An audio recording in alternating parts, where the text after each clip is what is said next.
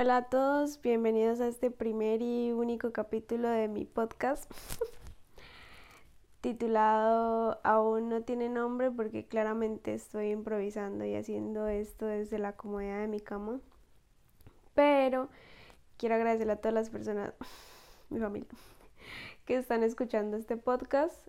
Em, y como se pudieron haber dado cuenta por la historia que subí en Instagram, y el nombre pues obviamente de este podcast. Hoy voy a contar cómo fue la primera vez que nos robaron en París. Sin más preámbulos, vamos como la gallina al grano. Bueno, todo data del fin de semana pasado, de una fecha que claramente no recuerdo. Que encontrarme en París con cuatro de mis amigos colombianos que estamos aquí en Francia terminando haciendo nuestros estudios y que por obvias razones no voy a mencionar porque no quiero meterme con temas de derechos de autor. Entonces su identidad será desconocida a lo largo de este podcast. Bueno, tres amigos de Mets.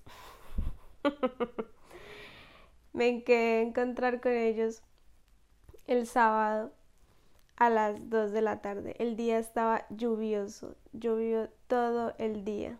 Sin embargo, cuando yo llegué, claramente el cielo se iluminó, salió el sol, todo. ¿Qué puedo decir? Las cosas son así cuando yo llego a cualquier lado. Bueno, me encontré con mis amigos, dos amigos y una amiga, y queríamos emprender nuestro camino sobre las calles de París, claramente. Decidimos primero empezar por abastecernos de los respectivos licores nacionales y para ello le destinamos la tarea a un amigo de que nos ubicara en el Ocean más cercano. Para los que no saben, el Ocean es como el de uno aquí en Francia, o sea, lo más barato de lo más barato. Y pues nosotros somos pobres, claramente fijamos el rumbo hasta allá. El amigo encargado simplemente googleó eso y nos dirigió hasta el lugar en el cual compramos ¿qué? mucho vino, cerveza, mm, baguette no lastimosamente, y dulcecitos y cosas como para comer. Y ya una vez salimos de la tienda, quisimos obviamente emprender nuestro camino hacia la Torre Eiffel, como siempre es costumbre. Y resulta y acontece que mi amigo nos había llevado un ocean que quedaba cerca, pero en la otra dirección a la que quedaba la Torre Eiffel. Con tales que desde nuestro lugar hasta la Torre Eiffel no era nada más y nada menos que casi una hora caminando. Y pues bueno, como ya sabrán, nosotros somos estudiantes. Así que claramente esa hora la caminamos. Caminamos durante una hora hasta llegar a la Torre Eiffel. Nos reímos mucho, sí. Llegamos muy cansados también. Pero bueno, el día ya estaba lindo y pues aprovechamos para hacer ejercicio. Ah, bueno, claramente sí, existe también metro en París, buses, de todo, pero con el pasaje a 1,90 que no es caro. Claro, vale hacer la anotación, no es caro un pasaje de 1,90. Sin embargo, nosotros hacemos toda la conversión a pesos colombianos y hasta ahí llegamos. Entonces es caro para nosotros. Entonces caminamos hasta llegar allá a la Torre Eiffel porque queríamos verla de noche. Ya hemos, ya hemos estado varias veces en París, viéndola de día, pero de noche definitivamente es otro cuento. Entonces llegamos a la Torre Eiffel, eh, muy linda, obviamente se iluminó así con sus luces increíbles, majestuosas, cerca de las 7 de la noche. Tomamos fotos, videos, apreciamos en su totalidad la Torre Eiffel. Y procedimos claramente a empezar la emborrachación. Empezamos con esas cervezas, las cervezas más baratas claramente. Empezamos con las cervezas, empezamos a hablar, reírnos de todo. Ahí en el parquecito que hay al frente de la Torre Eiffel. Claro, eh, no sabemos si eso es ilegal, nos imaginamos que sí, pero pues uno es joven y la verdad la vida le vale mierda. Entonces nos quedamos ahí haciendo esa actividad. Después llegó otra amiga que también estaba por el lugar, estaba en París, y nos encontramos ya todos, esto es ya actualizando los amigos, se fue un amigo, llegó una amiga y estábamos tres amigas, incluidome yo, amiga, y un amigo. Bueno, nos quedamos ahí hablando, cuando ya las cervezas estaban haciendo su efecto, obviamente ya queríamos ir al baño. Y bueno, para anotar a la gente que no sabe, en París los baños públicos son gratis. Hay muchos baños públicos en toda, casi toda la ciudad y bien, no son nada mal.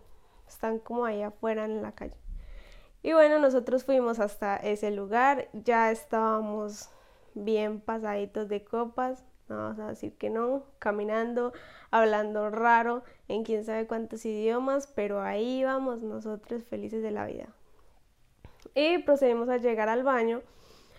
El baño tiene una particularidad y es que cuando tú entras y inmediatamente sales, el baño se cierra y se hace como un lavado por dentro.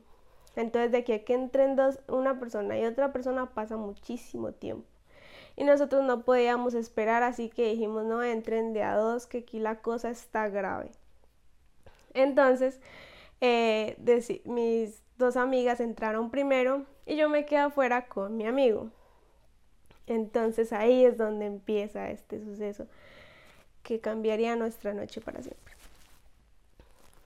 Una vez eh, nos quedamos afuera con mi amigo, estaba, llegó otro muchacho señor, yo no sé, que unos 30 años, 31, mm, no sé. Y empezó a hablar con mi amigo. Estaban hablando en, francés, claramente. Y yo tengo la costumbre de que cuando dos personas empiezan ya como una conversación así, yo no, a mí no me gusta participar. Entonces yo solo me quedé ahí viéndolo. Literal estaban al frente mío casi como a medio metro. Y yo solo me quedé ahí viendo no estaba ni participando, pero más o menos sí, sí sabía de qué estaban hablando. Entonces el señor desconocido, misterioso, le empezó a hacer charla a mi amigo. Ni siquiera era un señor, era joven señor. Bueno, y le empezó a hacer charla, a decirle que, que, los deportes, que no sé qué, no, una cosa ahí que, que practicaba y pues estaban en una conversación normal. Cuando que de repente el señor le dijo como que si practicaba algún deporte de taekwondo, los conocedores me disculparán mi ignorancia, yo no conozco nada de eso. Pero esos deportes que, ja, ja, bueno, de eso. Entonces le preguntó eso a lo que yo no escuché que dijo mi amigo. Cuando me di cuenta, el señor le estaba como mostrando una llave a mi amigo. Ahí fue donde yo ya presté atención de la situación y me quedé mirando como, what the fuck, man. Y me quedé mirándolo, pero no pasó nada, o sea, literal, no le hizo nada. Ya, solo le hizo como una vuelta, ya. Y cuando de la nada pasaron tres segundos desde que hizo eso y el señor salió corriendo. Nosotros nos quedamos, ¿qué, qué acabó de pasar? Y mi amigo quedó muy confundido y ya estábamos todos borrachos, claro. Y mi amigo quedó muy confundido y cuando se dio cuenta no tenía el celular. O sea, le habían sacado el celular en una vuelta a esas pendejas de tecondo de o de lo que sea. Y el señor salió corriendo como si nada. Y eso fue lo que pasó. Así fue como fue el robo más pendejo de toda la historia, que claro, fue pasar a cualquiera. Pero quedamos muy impresionados, muy impactados porque ya habíamos escuchado cosas de París. París es bastante eh, peligroso, por así decirlo, de que ya hemos escuchado que en el metro roban muchísimo. O sea, tipo, te, no es que te atraquen, no, te, te sacan las cosas del bolso y tú no te das cuenta. Entonces siempre en el metro no, muy precavido. Pero nunca, nunca, nunca nos habían como que advertido de pues los peligros en, en la calle o estos medios de robo, yo no sé. Contarles que así fue que nos robaron en París. Ya obviamente, ya cuando salieron mis amigas, quedamos muy, muy impactados por cómo había sido la cosa. Y procedimos a cancelar la noche, aunque claro que ya eran las 12, hubo cambio de horario, se restó una hora, estábamos desubicadísimos. Entonces procedimos a terminar este encuentro e irnos cada uno para sus casas a esa hora porque ya quedamos muy nerviosos y bueno. Y ya nos subimos al metro, pasaron muchas cosas más en ese metro. Ya no, ya íbamos, íbamos, o sea, estábamos tristes por un lado, pero seguíamos borrachos. Entonces fue ahí una mezcla de sentimientos. Cuando, cuando, cuando ya subimos al metro, yo iba con una botella de vino, mi amigo iba todo triste, mi otra amiga iba medio feliz, mi otra amiga iba, todos íbamos con una personalidad distinta. Entonces ya llegamos a la parte del metro en la que yo, no, yo nunca había estado en el metro de París. Y debo decir que yo me asombro de cómo es el metro en París, pues un metro subterráneo. Hay muchísimas entradas debajo del metro, o sea, no es que haya una sola entrada que para las personas que están en Medellín, que es una sola entrada y ahí está o San Antonio o, no sé qué, así, no es aquí. Aquí hay como una entrada y son como otras cinco entradas, mejor dicho, yo creo que por abajo se puede ir caminando uno perfectamente a cualquier lado. Y en una de esas ya íbamos a coger el, ya íbamos caminando por nuestra respectiva filita para coger el metro y mis dos amigas iban adelante y yo iba atrás con mi amigo.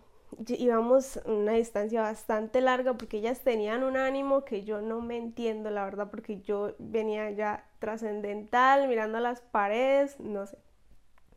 Cuando que en un momento a otro salieron corriendo mis amigas porque ellas escucharon que el metro había llegado.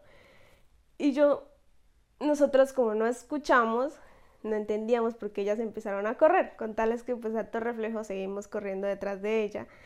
Y cuando llegamos a la parte ya donde estaba el metro, ellas estaban adentro y nosotros estábamos afuera. Y las puertas del metro se estaban cerrando. Mi amiga se le ocurrió la grandísima idea de poner la mano en la puerta del metro para que el metro no se cerrara o se abriera. No sé qué estaba pensando. Con tal que lo primero que vimos nosotros fue la mano de ella literalmente con la puerta ahí cerrada. No, ¿qué fue eso? Nosotros desde afuera quedamos, no, ¿cómo haces eso? ¡Qué dolor! Y ella como si nada ahí. Y el metro ni avanzaba, ni abría las puertas, ni las cerraba. Dios mío, qué impresión cuando mi otra amiga que ya estaba adentro le dijo como que, oye, oye, saca la mano. ya estábamos muy loquitos, la verdad. Ella ya como que, pues sí, marica, la va a sacar porque ya no hay nada más que hacer aquí. y la sacó y la puerta inmediatamente se cerró y el metro arrancó. Y nosotros quedamos impactadísimos. Así que consejo para los que vayan a venir al metro de París, si así le metan lo que sea, esa puerta no se va a abrir hasta que usted no se, no se va a abrir ni va a dejar entrar a nadie. Eso fue lo que nos pasó esa vez. Ya claramente ellas se bajaron en la otra estación y nosotros nos encontramos, pero quedamos impactados. Si se preguntan por el estado de salud de mi amiga, ella está loca claramente, pero su mano no tenía nada nada, absolutamente nada. Ella, la mano, la quedó bien. Después, tiempo después que nos volvimos a montar al metro otro día, nos dimos cuenta de que había un letrero grandísimo que decía ahí, no ponga la mano, que se puede pasar algo malo. Y bueno, eso pasó, nos reímos de eso todo el camino hasta llegar al hotel donde se estaban quedando mis amigas. Cuando ya llegamos a ese hotel, queríamos meternos todos en, ese, en la pieza que habían reservado mis amigas. Claramente eso no pudo, no pasó. Inclusive nos sacaron del lugar. Ellas sí se quedaron porque pues, ellas sí tenían reservación. Y a nosotros nos sacaron, estábamos en la calle literalmente, eran como la una de la mañana, pero por el cambio de horario no sabíamos realmente qué horas eran. Y a esa hora nos tocó ver para dónde cogíamos.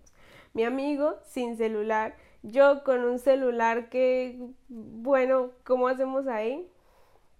Ahí miramos, mi amigo si vivía un poco más cerca de París, vive las, no vive tan al centro de París, pero sí le queda más cerca.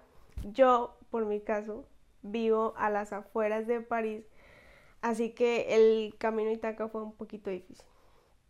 Pero ya como pudimos, cada quien vio su ruta, yo vi mi ruta y nos fuimos. La, el camino fue, eso era, ya era 31 de octubre. En ese metro de París había gente disfrazada, a veces ponían musiquita como de, feliz Halloween. Y era muy tenebroso. Yo no sé, la verdad, nunca le pregunté a mi amigo cómo llegó. Eventualmente yo supe que había llegado, pero no sé cómo llegó. Pero yo sí les puedo decir que llegué asustadísima a mi casa. Llegué creo que después de más o menos una hora, porque de aquí a que yo cogiera el metro, después del otro bus a las afueras, no, no, no, no, todo fue una verdadera locura. Pero eh, todo se pasó bien, a pesar de que la borrachera un poquito bajó. Cada quien llegó a su casa. Al otro día, guayabo fuerte y parejo, porque no les recomiendo para nada tomar cerveza de esas baratas. Guayabo como nunca habíamos tenido, pero la vida siguió y esa fue la historia de nuestro primer robo en París y una de las noches, eh, por así decirlo, más locas. Puede que haya omitido cosas, pero en general nos reímos muchísimo. En conclusión, París es una ciudad insegura, sí, pero tan bonita. Es tan bonito, París es tan bonito. Podría hacer un podcast solamente de apreciación a París. Tiene sus cosas malas, sí, como todo, yo me imagino que todas las ciudades, pero en general, París es uno a Creo que es hasta ahorita nuestra ciudad favorita. y son hemos conocido Pero bien. Y ya, eso fue todo el podcast por hoy. Eh, gracias por escucharnos, eh, por escucharme.